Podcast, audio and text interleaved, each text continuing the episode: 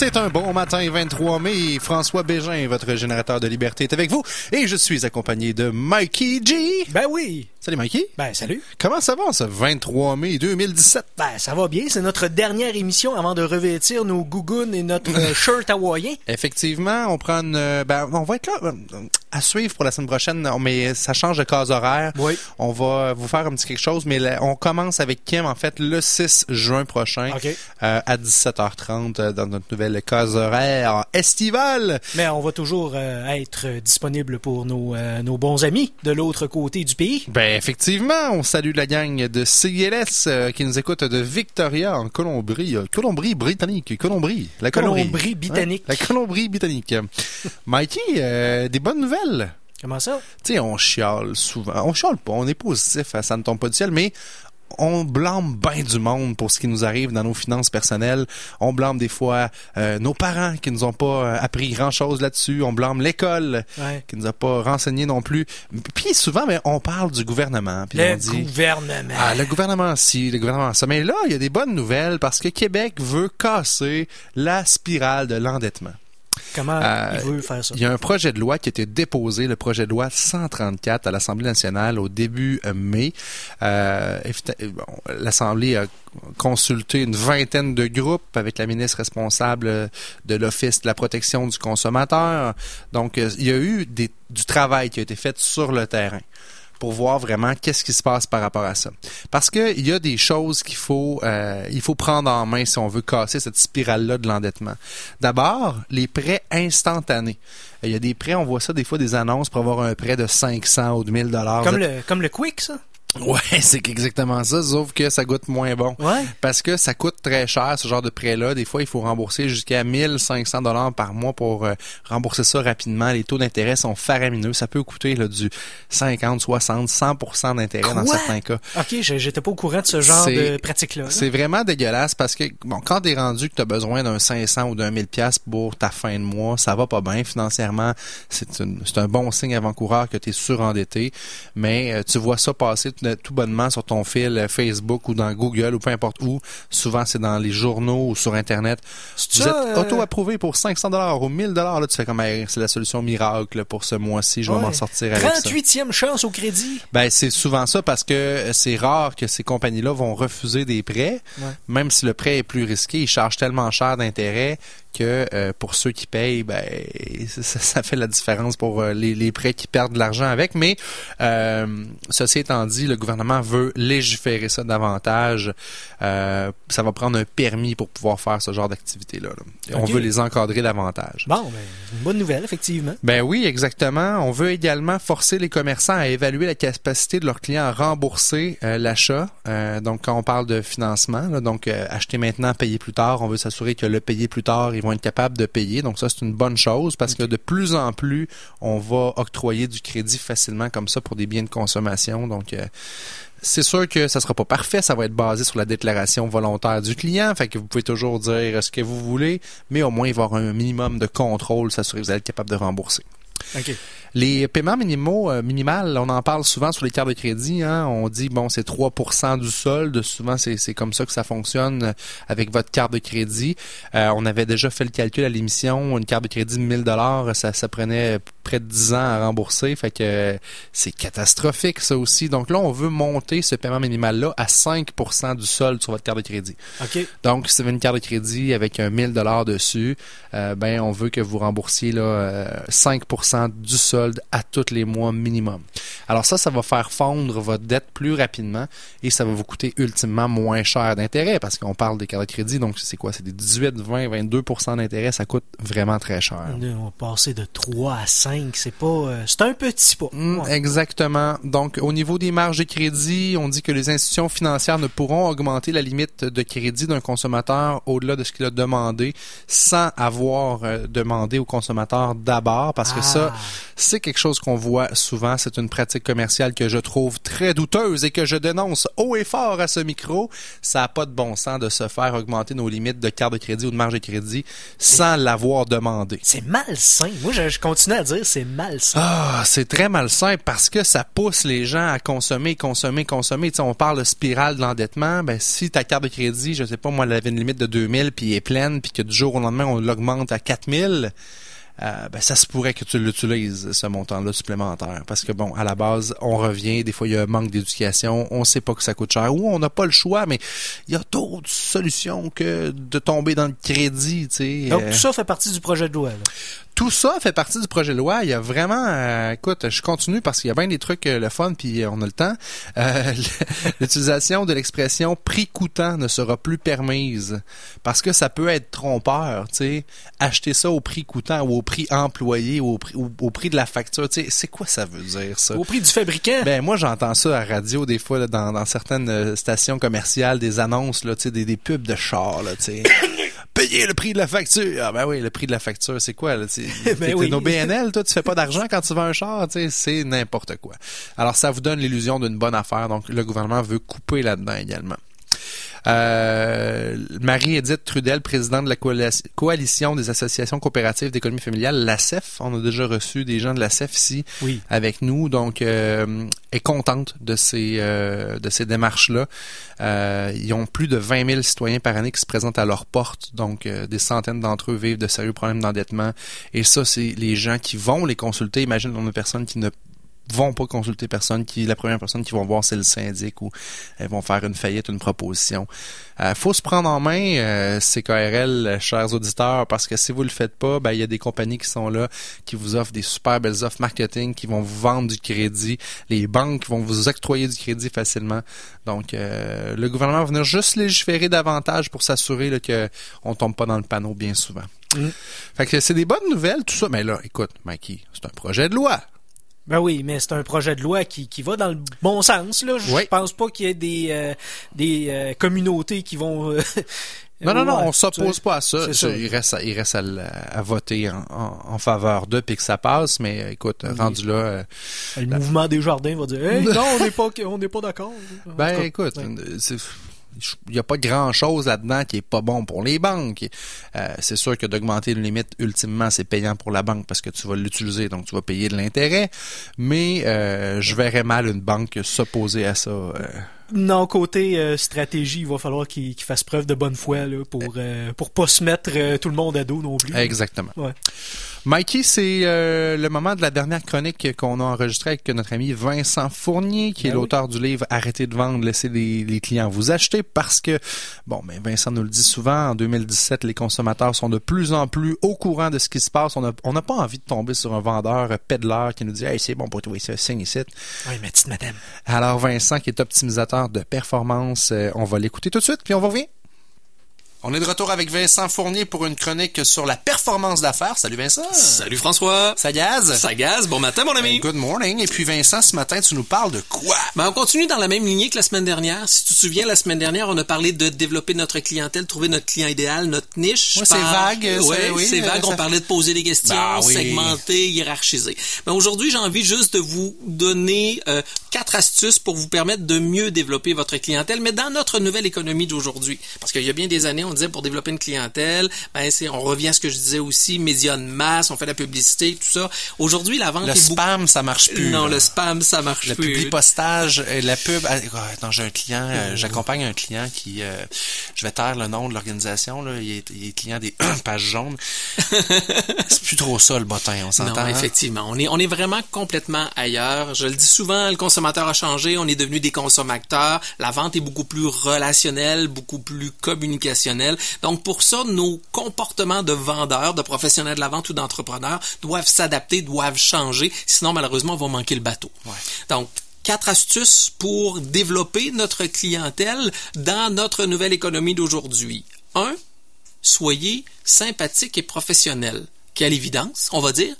Pourquoi, si c'est si évident que ça, on rencontre encore des airs bêtes le commerce? Ouais, c'est pas donné à tout le monde, effectivement. C'est pas donné à tout le monde. Ce que je dis, c'est de travailler à être attractif. Ce qui a fait la mauvaise presse de la vente par les années passées, c'est beaucoup l'image du vendeur. Hein? Le peddler qu'on a souvent entendu parler. Le kicker tire. Exactement, ce qui fait en sorte qu'il est agressant et maintenant très repoussant quand on rentre avec un, style- un style de vendeur comme ça. Quand je pose la question dans mes, dans mes formations, est-ce que vous êtes déjà senti agressé par un vendeur? Alors, tout le monde lève Puis la on main. n'achète pas de ces gens-là. On n'achète pas de ces gens-là. Donc, faut prendre le temps d'être sympathique et professionnel. Donc, ce que je dis toujours, c'est de cultiver notre image, d'être, de travailler notre, ce que moi j'appelle notre quotient sympathique. j'aime Parce ça. que, encore une fois, le côté sympathique, il y a des études qui ont été faites à, à, à l'Harvard Business School qui dit que les gens qui sont sympathiques ont de meilleurs résultats que ceux qui le sont pas. Encore une fois, on a l'impression que c'est une évidence, mais Pas tant. Pas tant que ça. Ouais. Deuxième levier, soyez intéressés. On parlait la semaine dernière de s'intéresser à nos clients, de poser des questions. Ben, c'est super important de s'intéresser sincèrement à nos clients. Sincèrement est le mot, parce qu'il faut pas que ça a l'air euh, forcé. Là. Exactement. Faut prendre le temps d'engager une conversation et de développer une relation. C'est ce qu'on veut dire par être sincère. C'est euh, euh, David Meister, qui est un, euh, un expert en management américain et professeur effectivement à Harvard, qui disait que les gens ont peu d'intérêt pour votre degré de connaissance tant qu'ils ne connaissent pas votre degré d'intérêt pour eux. Donc, t'as beau vrai. avoir le plus beau quotient intellectuel, le- le- les plus beaux titres, si tu sais pas quoi faire avec, si tu sais pas développer des relations avec ta clientèle, ça donne rien.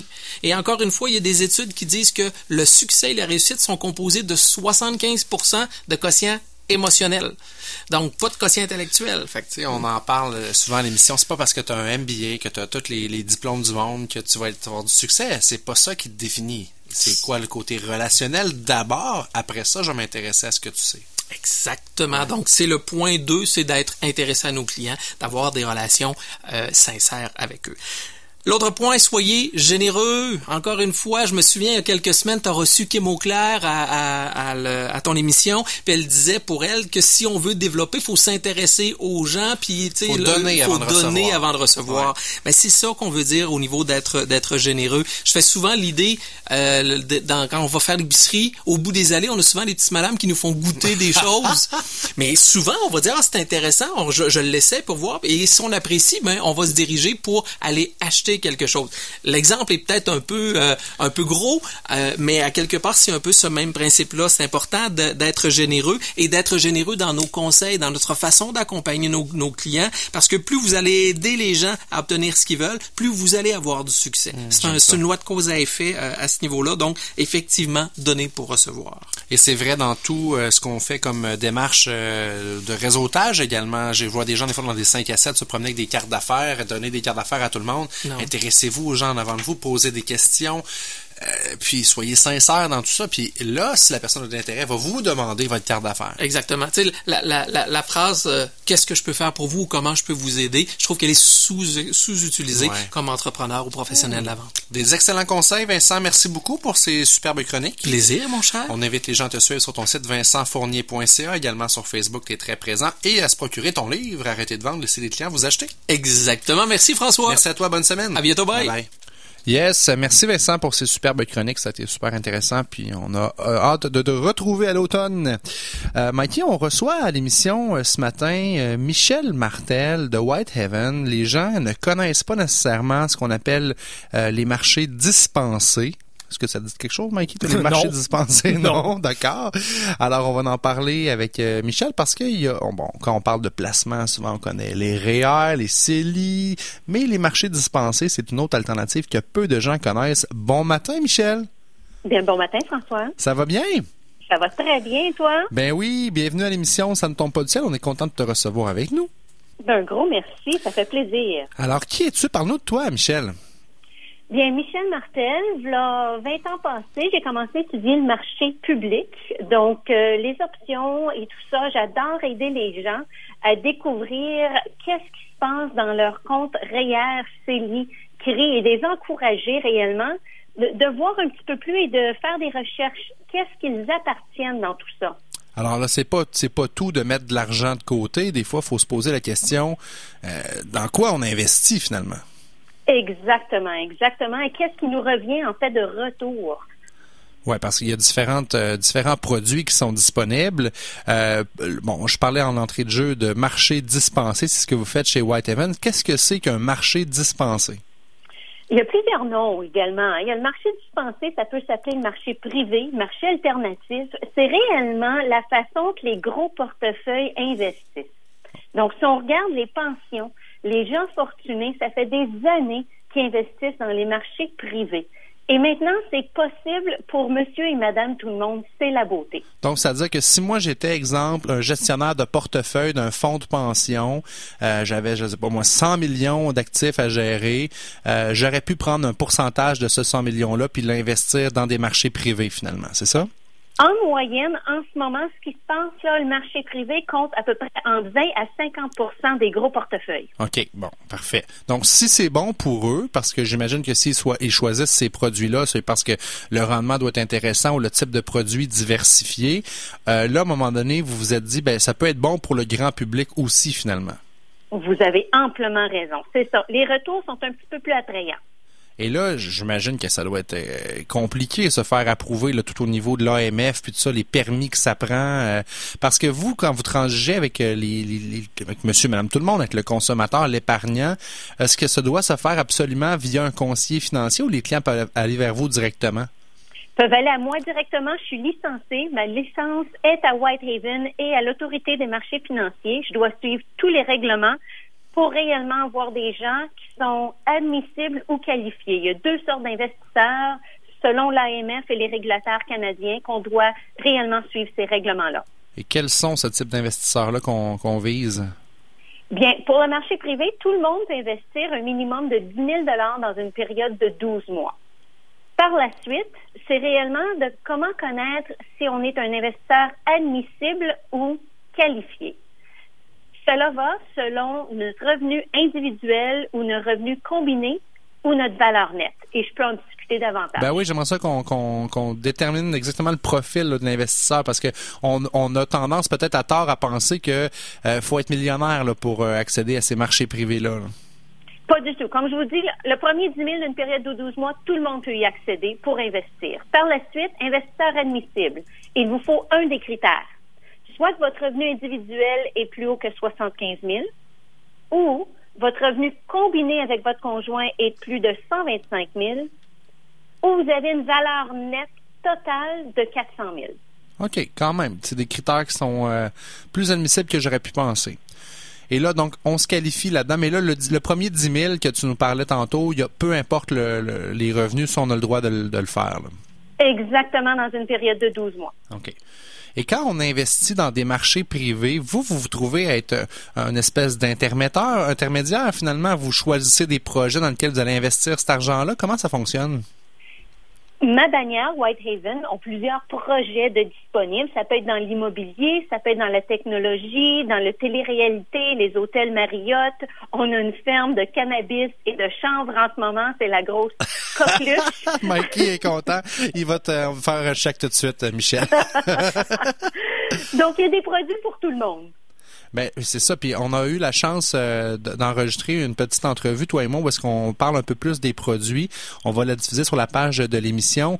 Euh, tu nous parles d'un produit qui s'appelle euh, Hopitel. donc c'est les gens qui, quand ils sont hospitalisés, veulent se avoir des services là, de, la, télévision finalement. Donc Hopitel est la compagnie qui fournit ces solutions-là. Donc vous, vous investissez dans cette entreprise-là finalement. Exactement. Et Hopitel fournit peut-être tous les hôpitaux au Québec et ils se dirigent vers l'Ontario. C'est la beauté.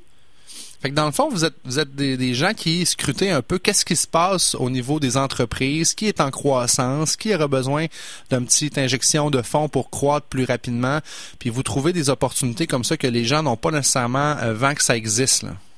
Tu as tout compris, François, exactement. Les mobiliers, parlons-en un peu. Quel genre de projet vous faites? C'est surtout du commercial. OK. Donc, il peut y avoir du commercial. J'en ai à Montréal, Toronto. J'en ai dans l'Ouest canadien, l'Ouest américain.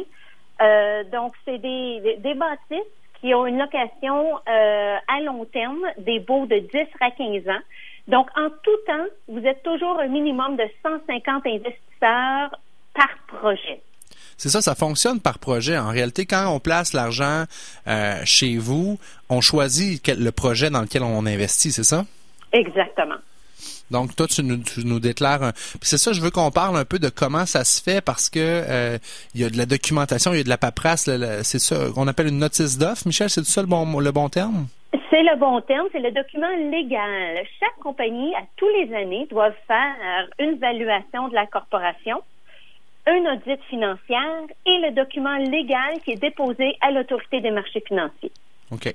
Et là, c'est pour ça qu'en onde, en fait, toi, tu pas nécessairement, t'as pas nécessairement le droit de parler de pourcentage de rendement parce que pour se rendre là, il faut lire ces documents-là, c'est ça? Exactement, exactement. Ça me ferait plaisir de vous envoyer un courriel. J'ai une page Facebook également qui a beaucoup d'informations, un site web.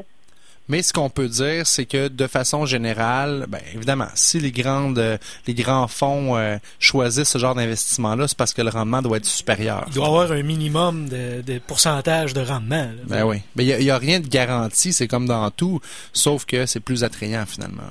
Exactement. Exactement. C'est un petit peu plus attrayant et il y a des minimums. Les investissements peuvent commencer autour de 2500 dollars par projet. OK, c'est ça.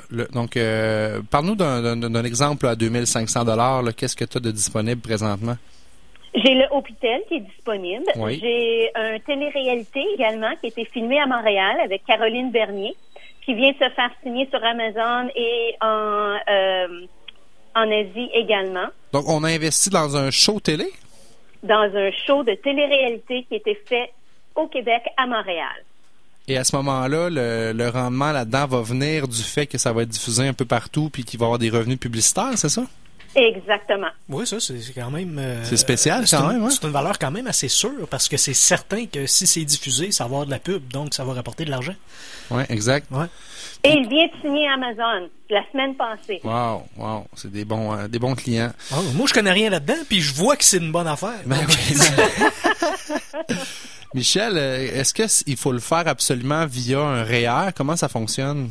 Plusieurs façons. Vous pouvez le faire via un REER, un CELI, un CRI, un FER. Vous pouvez mettre de l'argent comptant. Ça peut être à travers une corporation. Je prends des chèques. Donc, peu importe le, le, moyen de l'investir, on peut choisir ceux qui sont pas satisfaits peut-être de leur rendement avec euh, euh, leur fonds commun. Euh, tu sais, des fonds communs, là, c'est assez, c'est assez boring. C'est plat. Euh, ou que encore pire que ça, les obligations d'épargne. Il y, a des gens qui pensent que vu que c'est pas risqué, euh, c'est ça qui est le plus sécuritaire. Oui, peut-être c'est sécuritaire d'un côté, mais d'un autre côté, tu es sûr d'une chose, c'est que tu feras pas bien d'argent avec ça. Mais vous, j'imagine qu'avant de choisir un projet, il, doit y avoir du travail qui se fait au niveau de s'assurer que euh, c'est solide, que c'est viable. Il y a énormément de recherches financières et légales avant que le document, la notice d'offre, soit produite et déposée à l'autorité des marchés financiers. Et donc, c'est revisé par l'autorité des marchés financiers. Ça par curiosité, ça a combien de pages de documents comme ça, une notice d'offre?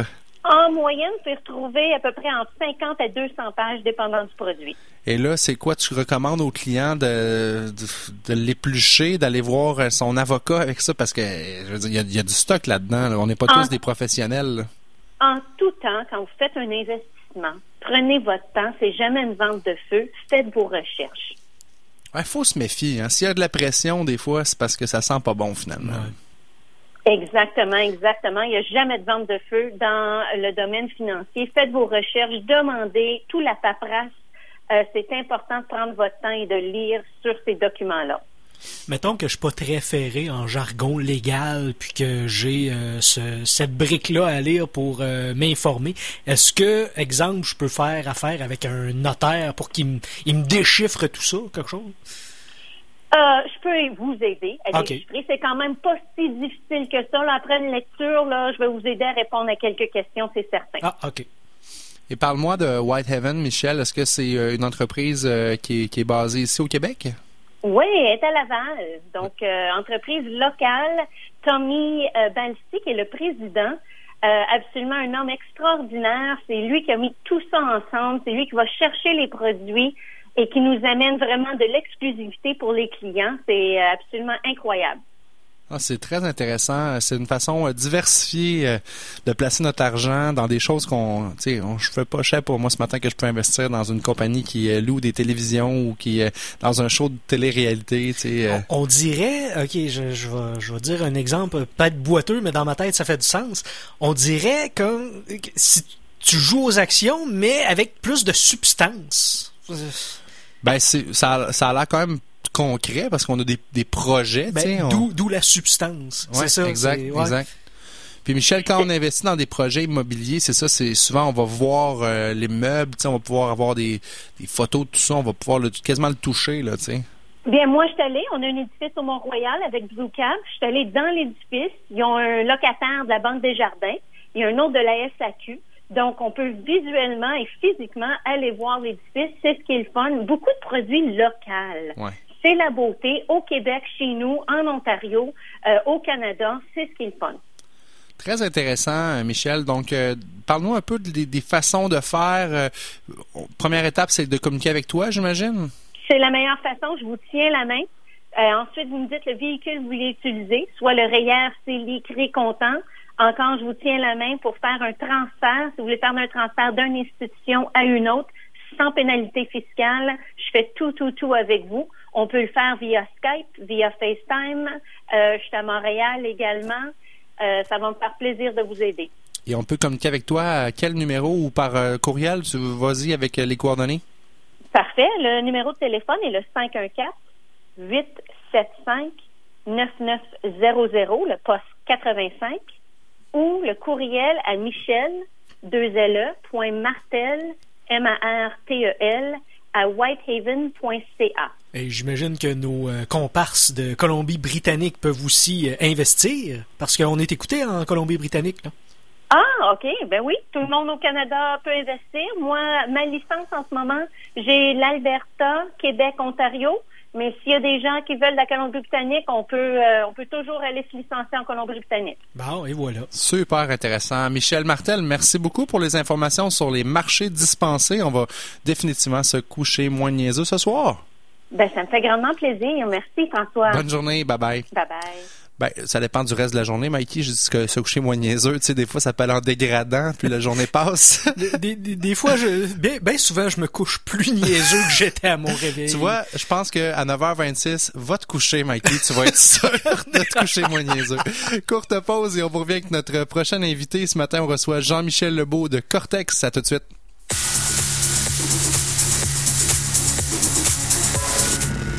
CKRL 89.1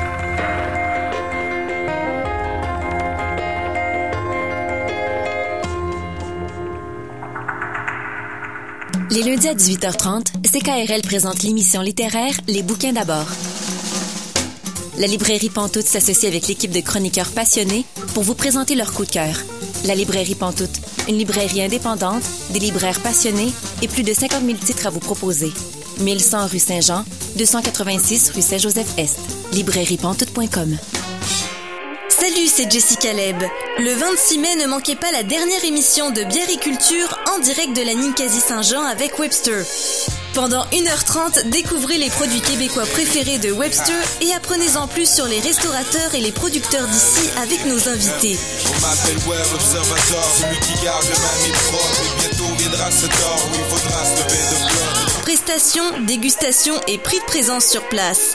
Soyez à la Ninkasi au 811 rue Saint-Jean ou à l'écoute de CKRL le vendredi 26 mai dès 18h30 pour ne rien manquer. Je suis entouré de gold underground comme les racines de ce flow grimy stylo, celle d'une bassine. J'ai la tête dure de Ben mais encore plus fantastique. Les recherches t'incriminent quand les porcs comme des les mardis et vendredis soirs, CKRL présente des émissions axées sur la musique soul, funk, blues, garage, metal et le rockabilly. Des musiques à l'image des nuits au bal du lézard.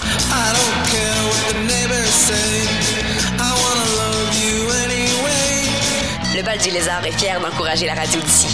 Lebaldulézard.com.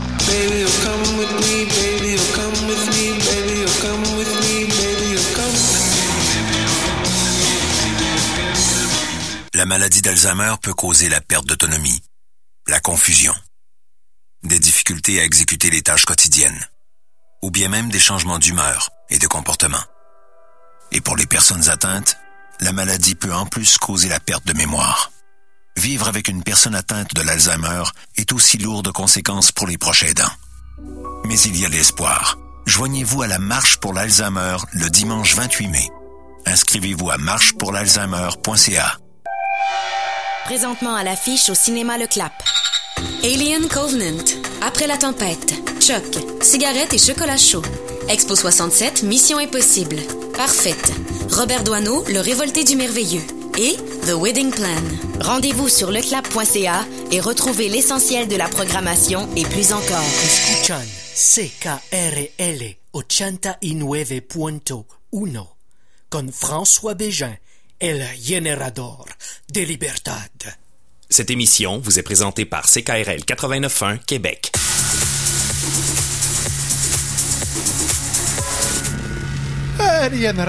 Libertad. On salue nos amis de Cuba qui nous écoutent. Ah, sûrement. Ça serait le fun d'être diffusé euh, part qui fait chaud. Ah, grâce à la magie d'Internet, quelqu'un qui est craqué en C'est économie clair. et en finance et, et qui, qui connaît le français quelque part à Cuba, euh, écoute peut-être notre émission. donc. Tout à fait. Écoute, on parlera des types d'entreprises communistes ou de d'autres formes d'entrepreneuriat. Je sais pas si ça existe l'entrepreneuriat. Tout le monde C'est égal. un peu différent. ouais. Ouais, c'est Entrepreneuriat égal gouvernement. On reçoit Jean-Michel Lebeau de Cortex Média ce matin. Jean-Michel, salut, bon matin. Salut François. Ça va bien? Très bien, merci. Bienvenue à l'émission. Jean-Michel, j'ai eu la chance de, de t'entendre euh, lors du gala Jeune Personnalité d'affaires organisé par la Jeune Chambre de commerce. C'était quoi en février dernier, je pense? Quelque chose comme ça. Euh, toi, tu as commencé vraiment de rien. Qu'est-ce qu'on peut dire? C'est vraiment avec euh, même pas d'ordinateur pour un gars qui a fini, à- en fait, qui, qui, qui travaille dans le domaine. T'avais pas d'ordinateur, puis c'était ton rêve d'avoir un ordi. Hein? Ah, tout à fait. Je passais mon temps dans les bibliothèques. Je, je suppliais les bibliothécaires de me laisser un peu plus de temps euh, aux ordinateurs qui étaient une heure maximum. Donc, je passais le reste de mes matins, matinées et après-midi à lire des livres. Donc, ça m'a permis de m'instruire un peu. Ouais, ouais. C'est cool ça. Puis pourquoi t'étais attiré vers ça, cette machine-là? Pour moi, c'était comme une, une porte de sortie vers le monde en tant que tel. J'ai toujours été curieux par qu'est-ce qui arrivait à l'extérieur, qu'est-ce qu'on pouvait apprendre à l'extérieur. Puis tout d'un coup, on avait cette machine-là qui était connectée au monde, qui nous permettait d'avoir n'importe quelle information sur n'importe quoi, de parler avec des étrangers, peu importe qu'ils soient en Afrique ou qu'ils soient en Europe, qu'ils soient en Amérique du Sud. On était tous capables de communiquer ensemble. Pour moi, cette, intelligence collective-là, c'est la première grande porte sur le monde qui s'est créée. Puis j'avais une fascination euh, euh, complètement absorbée par rapport à tout Ah, ça. très cool. Yes. Ça, c'était évidemment avec l'avenue d'in- d'Internet, parce qu'avant ça, bon, on se limitait à des CD-ROM ou à des trucs un peu plus boboches. Là. Yes. À ce moment-là, c'est juste les jeux vidéo qui m'intéressaient. Ouais, c'est clair, c'est clair, parce que c'est arrivé un peu plus tard. Puis toi, quoi, t'as grandi dans la région de Québec? Exact. Euh, je suis né à Sainte-Foy, puis euh, born and raised euh, pour, pour la suite. euh, en fait, j'ai été élevé sur la rive sud. là. OK, cool, excellent. Puis, à un moment donné, bon, il est arrivé un ordinateur euh, dans ta vie.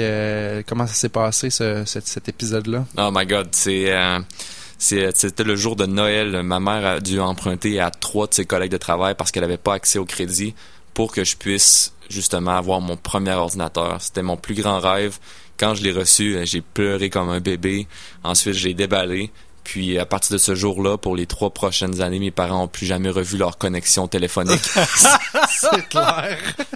parce que dans le temps, c'est ça, il fallait partager la ligne. exact, de exact. revoir ma mère, moi, décrocher le téléphone, puis... Puis là, ça coupait ton, ton Internet dans ce temps-là aussi. Exact. Après ça, ils sont arrivés avec des, des petits systèmes. Là, je pense que tu pouvais payer 2-3 piastres de plus par mois, puis ça protégeait ton accès. Pour avoir une autre ligne. Oh my God. Ma mère n'a pas eu souvent accès au téléphone pendant ces trois années-là. Je crois. Oui, mais ça a tellement dû te faire exploser une épiphanie de Imagine, trois ans. là, c'était plus juste une heure par, par shot, là, c'était 24 heures sur 24. Ouais, là. exact, exact. Puis de- le fait que ça soit aussi rare que ça avant que j'aie mon ordinateur, ça m'a vraiment dit, OK, là, je suis chanceux de l'avoir. Ouais, tu l'as apprécié plus, peut-être. Je pense hein? que oui, vraiment. Là. Comme beaucoup de choses, je pense, dans la vie de gens qui ont pas nécessairement tout eu hyper facilement, de mon côté, c'était comme la plus grande chance que j'avais, puis je voulais en profiter. Un, pour passer du temps en ligne, jouer à des jeux, mais en plus, je m'instruisais, j'ai appris à programmer par moi-même, puis c'est là Wow. que trois ans plus tard, j'avais déjà créé ma première entreprise. là. T'avais quoi? T'avais 15 des- ans. 15 ans à ce moment-là. Exact. Capoté quand même. Puis euh, programmer, pourquoi t'as- t'avais l'appel de ça? C'était quoi le qui résonnait en toi? c'était pas nécessairement un appel vers la programmation, mais plutôt un appel vers l'entrepreneuriat, dans le Ah sens où ça me permettait, en gros, programmer, ça me permettait de travailler aux heures que je voulais, créer quelque chose qui était accessible par n'importe qui dans le monde, puis parallèlement, pas nécessairement devoir être moi physiquement présent. Donc euh, moi, j'ai fait beaucoup de sports quand même assez compétitifs, ce qui faisait en sorte que j'avais peu de temps pour travailler dans un vrai emploi normal, euh, en, guillemets. Puis, euh, puis grosso modo, créer la technologie, ça me permettait de créer quelque chose à mes heures, puis parallèlement, potentiellement, générer des revenus à n'importe quelle heure de la journée pendant que je dors, pendant que je m'entraîne, pendant que je suis n'importe où dans le monde. Donc, euh, ça a été un peu ça ce qui m'a amené vers la programmation. Donc, c'est le meilleur moyen pour réussir à gagner cette liberté-là, puis créer un peu la qualité de vie que je voulais avoir euh, avec les, euh, les différents objectifs que j'avais à ce moment-là. C'était quoi cette première entreprise-là, Jean-Michel? C'est des, sites de jeux que, que j'avais créés, là, plusieurs sites. Écoute, j'en ai fait des centaines de sites avant que j'ai vraiment quelque chose qui ait de l'attraction en tant que tel. Euh, j'achetais des templates en ligne, je faisais tout ce que je pouvais pour essayer de trouver une audience qui était intéressée à mon contenu. Parce qu'on se rappelle à l'époque, c'était pas nécessairement, tu sais, aujourd'hui faire un site web, euh, c'est quand même assez facile, ça pas de, de grandes connaissances en programmation. Dans le temps, il fallait être plus allumé, mettons fallait être plus allumé effectivement, malgré que les standards étaient beaucoup moins élevés, ah dans le sens où c'était pas graphiquement appealing, c'était assez basic. exact, c'était plus basic, donc c'était plus accessible pour les gens qui commençaient pour avoir un excellent site, qui était perçu comme étant excellent. Aujourd'hui, c'était bon? Oh my god, hein?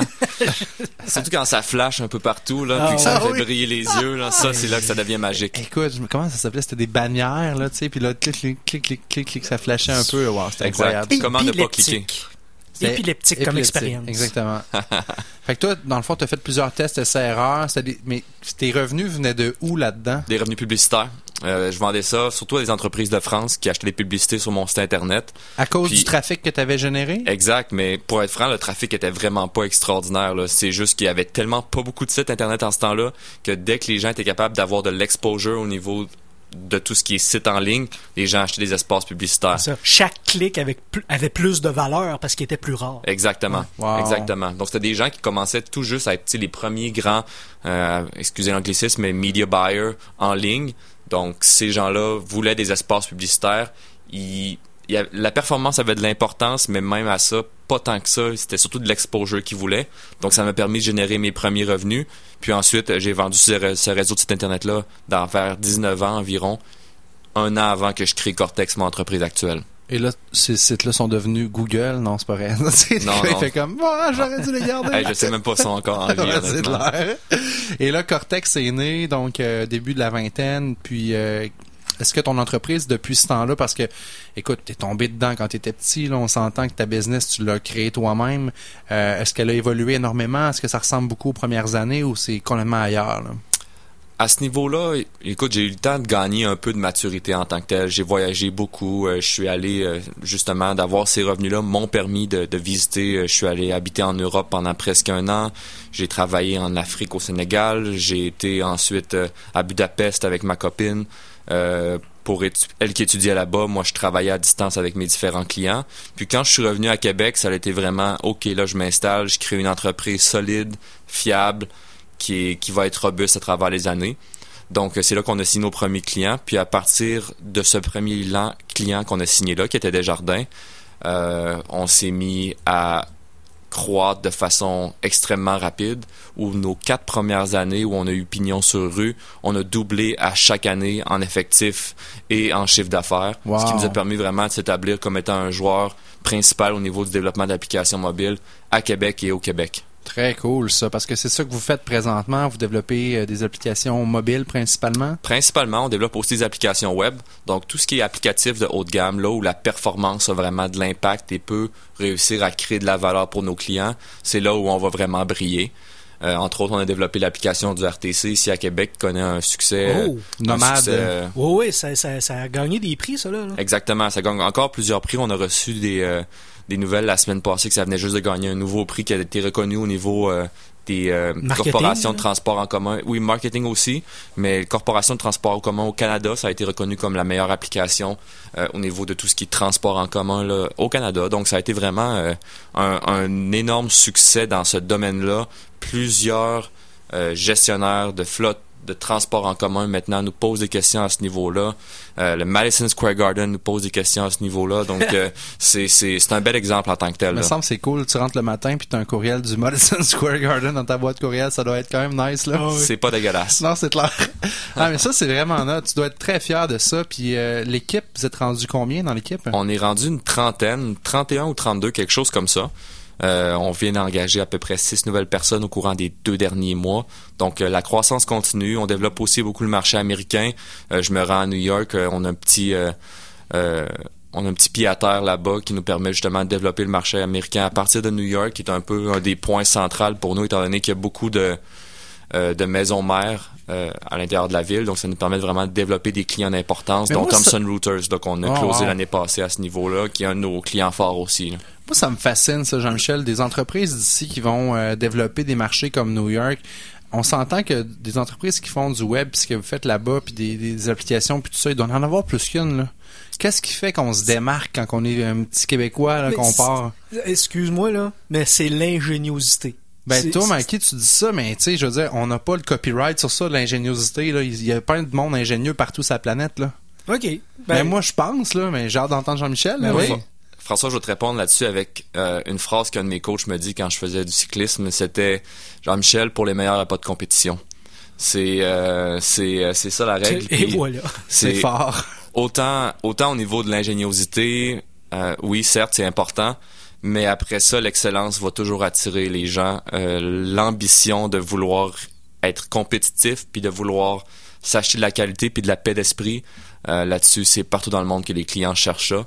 Puis même s'il y a effectivement beaucoup de compétition à l'extérieur, ce qu'on se rend compte, c'est qu'ils ont les mêmes problématiques que nous, dans le sens où il y a une grande pénurie de main-d'œuvre.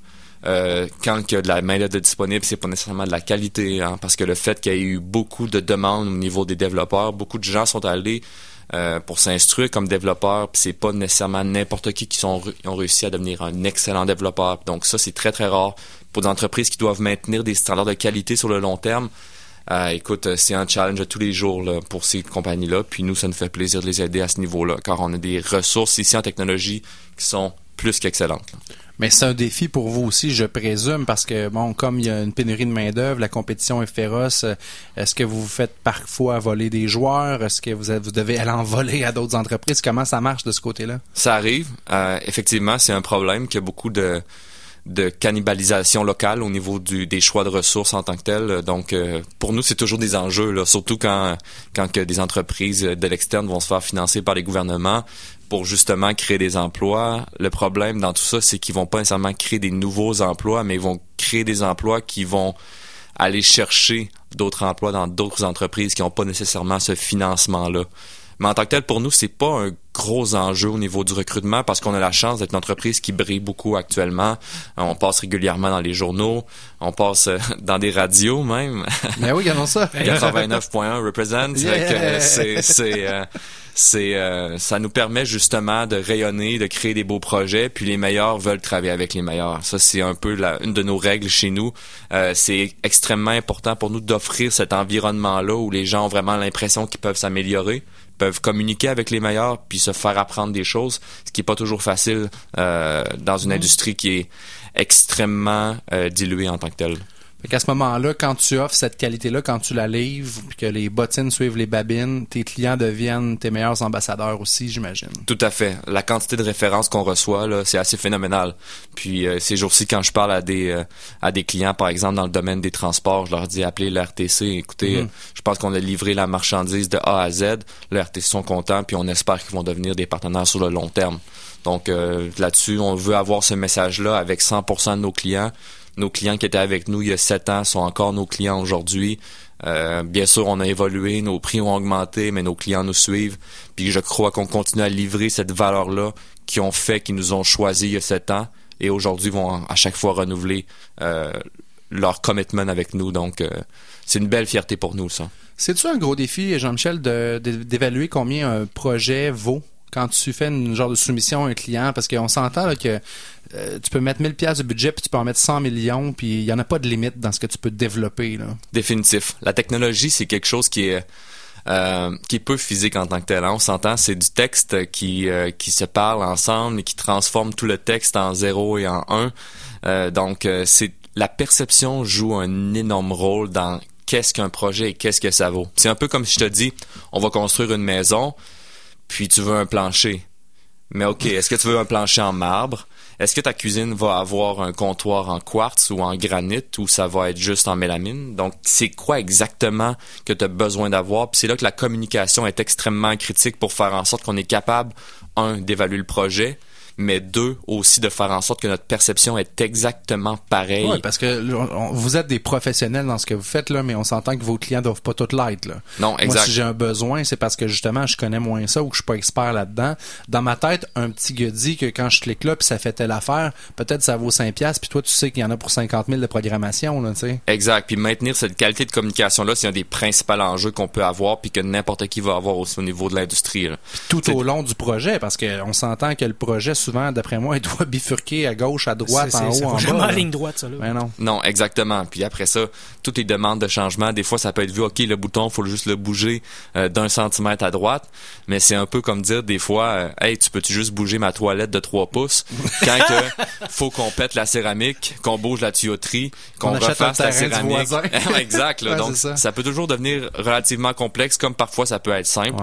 Euh, la, la clé, c'est de réussir à développer cette bonne relation-là avec le client pour faire en sorte qu'il n'y a pas de flaw au niveau de tout ce qui est communication. Là. Donc, ça te prend quelqu'un à l'interne aussi qui communique bien avec tes équipes, avec ton monde en place. Exact puis ça prend quelqu'un qui a cette communication-là avec le client. Je pense que c'est un peu ça la base des fameux grands bordels informatiques qu'on voit dans les journaux. Mhm. euh, c'est du fait que ça travaille tellement en silo des fois dans, des, dans un gouvernement que manque de communication, manque de transparence. Exactement, tout le monde fait ses petites affaires, puis là, oh, on met ça ensemble, puis ça fait pas de sens finalement. Non, exactement. Là. Puis c'est clair qu'en technologie, travailler en silo, c'est une des pires choses à faire. Ça a déjà été prouvé par le mouvement agile. Maintenant, c'est de faire en sorte qu'on ait des gens qui ont assez de vision pour être en mesure de livrer justement ces grands projets-là ça prend beaucoup de leadership, ça prend beaucoup de communication, ça prend beaucoup d'expertise. Euh, j'espère que le gouvernement va justement mettre les efforts en place pour bien s'équiper à ce niveau-là. Parle-nous de, l'argent, Jean-Michel, parce que bon, euh, maintenant avec des grands succès comme ça, les moyens sont différents. C'est plus des, petits portefeuilles. Puis, euh, est-ce que toi, qui es parti de rien, est-ce que tu dirais que ça a changé ta relation avec l'argent? Est-ce que ça a évolué? Est-ce que ta perception de l'argent est différente? Ma perception de l'argent est clairement différente, je dirais, parce que souvent, euh, il y, a une phrase, encore une fois, vous excuserez l'anglicisme, mais you want what you can have. Euh, donc souvent c'est tu quand veux, tu veux ce que, tu, peux, avoir. Pas, ce que tu peux pas avoir. What you can, what you, what you can't. Ah ok, tu veux ce que tu peux pas avoir. Ouais. Exact. Puis ça c'est un peu euh, c'est normal quand t'en as pas t'en veux. Mais c'est de euh, l'ambition dans un sens. Exact. Mais c'est quand même quelque chose où on voit où ok les moyens deviennent un peu plus faciles. Euh, les problématiques restent exactement pareilles. Là. Donc, euh, pour moi, l'argent, c'est simplement un, un, moyen en tant que tel de réussir à atteindre nos objectifs. Parce que ça n'a jamais été un frein dans ton cas, malgré que tu n'en avais pas. Tu as hmm. réalisé tes rêves quand même, tu as fait ce que tu voulais faire. Ah, exactement. Là. Je pense que à travers tous mes voyages, à travers toutes les activités que j'ai faites, à travers les libertés qu'on a pu se permettre, euh, c'est pas nécessairement une question d'argent, mais c'est une question de mindset plus que d'autres choses. Mhm. Euh, après, est-ce que d'avoir d'argent, ça va simplifier certaines décisions? Clairement. Puis je pense que justement, l'argent, c'est une source de liberté qui nous permet de prendre des décisions qu'on n'aurait peut-être pas pris si on n'avait pas eu ces moyens-là. Donc, donc définitif, est-ce que c'est un, un ajout à une vie? 100% d'accord avec ça. Toutefois, c'est vraiment pas euh, une fin en soi. Ça mhm. reste encore un moyen qui va faire en sorte qu'on va toujours devoir travailler à optimiser notre bonheur personnel et collectif. J'ai commencé, euh, j'ai écrit un livre sur les finances personnelles, Jean-Michel, puis euh, la première page, en fait, la première citation, c'est l'argent ne fait pas le bonheur de ceux qui n'en ont pas. Tu peux dire l'argent fait pas le bonheur, puis c'est bien correct, c'est bien vrai, mais ça fait pas le bonheur de ceux qui n'ont pas. Ça, c'est très vrai aussi. Ça, c'est très vrai. Parce qu'effectivement, quand tu as compris qu'est-ce que ça te permet de faire, ça permet d'accélérer encore plus de rêves, de plus de projets. Écoute, là, tu génères euh, de l'emploi de 30 personnes. C'est des gens pour qui euh, tu, tu es la personne qui, qui voit à ce qu'ils soient capables d'avoir leur maison, de mettre de la, de la bouffe sur la table, puis tout ça, c'est capoté. Là. Tu deviens. Puis l'entrepreneur en moi, c'est ça. C'est ça pour moi la, vision ultime, c'est de créer de la richesse. Exact. T'en crées autour de toi de la richesse. là. C'est une incroyable chance qu'on a de pouvoir faire ça. Puis euh, ça, c'est à tous les jours, c'est ce qui me rend fier. Quand je regarde notre équipe, puis je sais que là, en plus, on est un âge quand même assez jeune en moyenne. Puis euh, il commence à avoir des bébés qui sortent un peu partout, puis il y a des familles qui se créent à travers tout ça. Euh, écoute, ça me rend extrêmement fier de pouvoir tout ça. Puis tu extrêmement raison aussi par rapport à ton point que l'argent fait pas le bonheur. Euh, de ceux qui en ont pas, c'est qu'à partir d'un certain moment, moi, c'est un, ça a été une de mes motivations dans le sens où j'ai dans ma vie, j'ai décidé de pas faire les compromis que mes parents ont dû faire pour faire en sorte que mes enfants, puis mes futurs petits enfants, puis que ma famille auront pas à prendre euh, des décisions que je savais qui faisaient beaucoup de peine à mes parents. Mhm. Donc, de mon côté, j'ai décidé de me créer ce monde-là pour faire en sorte qu'on n'a pas à prendre de compromis. Bien sûr, il y a toujours en- on doit toujours en prendre, mais qu'à partir d'un certain moment, on est capable de prendre les décisions puis de faire en sorte qu'on veut ce qu'il y a de mieux pour nous, nos enfants, nos proches, les gens autour de nous. Puis à partir de là, ça nous permet de redonner un maximum à la société. Puis c'est ça qui est vraiment important pour moi. C'est vrai ce que tu disais tantôt, c'est vraiment une question de mindset parce que je pense que nos parents ils ont tous rêvé comme nous, tu sais, d'en avoir plus, puis de réaliser des rêves, puis tout ça, mais c'était pas favorable, c'était pas favorisé, c'était pas accessible. Quand tu as mis le doigt sur le mot Internet, tu dis, OK, ça vient d'enlever des barrières, tu sais, les fait. portes sont ouvertes, un monde d'opportunités. C'est ça, là, la jeunesse, c'est ça qu'on voit qui arrive présentement. Là. Fait que combine ça avec euh, une drive entrepreneuriale, avec un mindset de feu en disant, moi, c'est là, je m'en vais, tasse-toi, buddy, je m'en vais là, puis garde, t'embarques-tu ou t'embarques pas. Yep. Euh, le futur est vraiment assuré, selon moi. Là, ça va bien aller là, dans les prochaines années. Là. Écoute, il y a toujours des embûches un peu partout. c'est garanti. C'est sûr que ça n'a pas été facile. là. Mais je les attends de pied ferme. Ça, c'est garanti. Ouais, puis tu vois ça comment les sept prochaines années? Écoute, j'ai de la misère à penser aux six prochains mois, là, personnellement. Même si j'ai une certaine vision future approximative, euh, honnêtement, ça bouge tellement rapidement. euh, c'est c'est euh, c'est excitant en ce moment. Donc, on est dans une belle période. La technologie de plus en plus importante. Les gens et les industries comprennent que la technologie est un des plus grands vecteurs de productivité, ce qui nous permet vraiment d'aller augmenter n'importe quelle autre industrie, euh, peu importe où est-ce qu'elle va se situer ou qu'est-ce que ça va être dans sa nature. Euh, dans les sept prochaines années, on compte continuer à notre croissance. Euh, dans le fond, c'est définitif qu'on veut encore créer de plus en plus d'emplois, des emplois de qualité, mais sans être une croissance non plus qui est complètement incontrôlable, dans le sens où il y a beaucoup d'entreprises, surtout en technologie, qui vont croître par survie.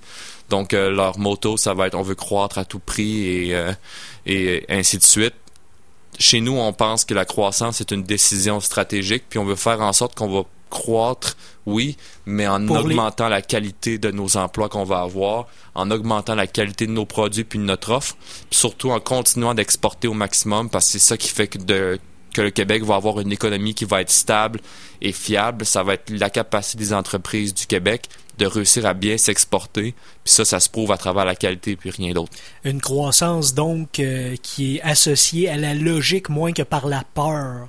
Parce Exact. Que, ouais, c'est ça. Parce que les autres entreprises, il il faut qu'on, il faut qu'on, qu'on croisse, sinon on va disparaître. Ou t'as Exact. pas le choix parce que t'as pris un contrat un peu plus gros que tu t'aurais voulu, puis là tu veux livrer de la qualité quand même. Fait que là t'es comme en mode panique de devoir embaucher du monde. C'est là que tu vas te planter des fois parce que tu vas, tu vas faire des compromis sur ta qualité de personnel. Tout à fait, tout à fait. Puis on le voit dans tout ce qui est les, les grandes marques de luxe en tant que telles. Ils veulent pas croître nécessairement. Ils veulent pas servir le monde au complet. Ils veulent servir les bonnes personnes aux bons endroits pour réussir à créer de la valeur tout en livrant cette qualité qui a fait leur marque dès leur tout début. Vous allez pas voir euh, Maserati ou Ferrari ou n'importe quelle grande entreprise vouloir créer euh, 15 nouvelles usines pour créer encore plus de voitures. Ce qu'ils veulent, c'est continuer à garder leur line-up de gens qui sont intéressés à acheter leurs produits, continuer d'augmenter leur qualité, rendre leurs produits rares et efficaces. C'est ce qui fait que leurs entreprises vont pouvoir perdurer à travers le temps. Ça, c'est Tu définitif. verras pas de rabais nécessairement non plus chez ces entreprises-là parce qu'ils misent pas leur modèle d'affaires sur le prix le plus bas.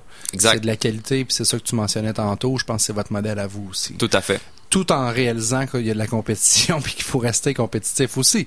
Mais en, en misant sur la qualité, des fois, au lieu de dire à un client, ben, je vais te faire un rabais de non, tu peux augmenter la valeur ou la valeur perçue de ton client. Puis Encore une fois, François, il n'y a pas de compétition pour les meilleurs. C'est hot, ça. C'est très hot, ça. J'adore cette Euh, phrase. je, je vais la garder, celle-là elle est excellente. Ça, ça élimine toute compétition, gars. Enlevez vos rétroviseurs si votre char n'a plus besoin. Il n'y en a plus de compétition. Là, Mais très souvent, c'est c'est un peu le réflexe des gens. Ils vont tellement penser à leur compétition, ils vont analyser chaque Très mouvement. souvent. Exact. Ils vont analyser chaque mouvement de chaque personne. Qu'est-ce qu'ils font? Est-ce que ce qu'ils font, c'est mieux que qu'est-ce que moi je fais? Mais c'est le même principe quand on regarde les athlètes professionnels. Occupe-toi de ta game, puis laisse faire les autres. Ces gens-là savent qu'il y a des gens qui s'entraînent aussi bien, voire mieux qu'eux. Mais à chaque jour, ils vont aller au gym. À chaque jour, ils vont aller sur leur vélo. À chaque jour, ils vont aller courir avec l'intention de devenir meilleur que n'importe qui d'autre. Donc à ce niveau-là, tout ce que tu peux faire, c'est te battre toi-même, puis devenir meilleur pour toi-même. T'arrêtes de penser aux autres, puis tu focuses sur toi, devenir excellent. C'est un peu notre mindset chez nous.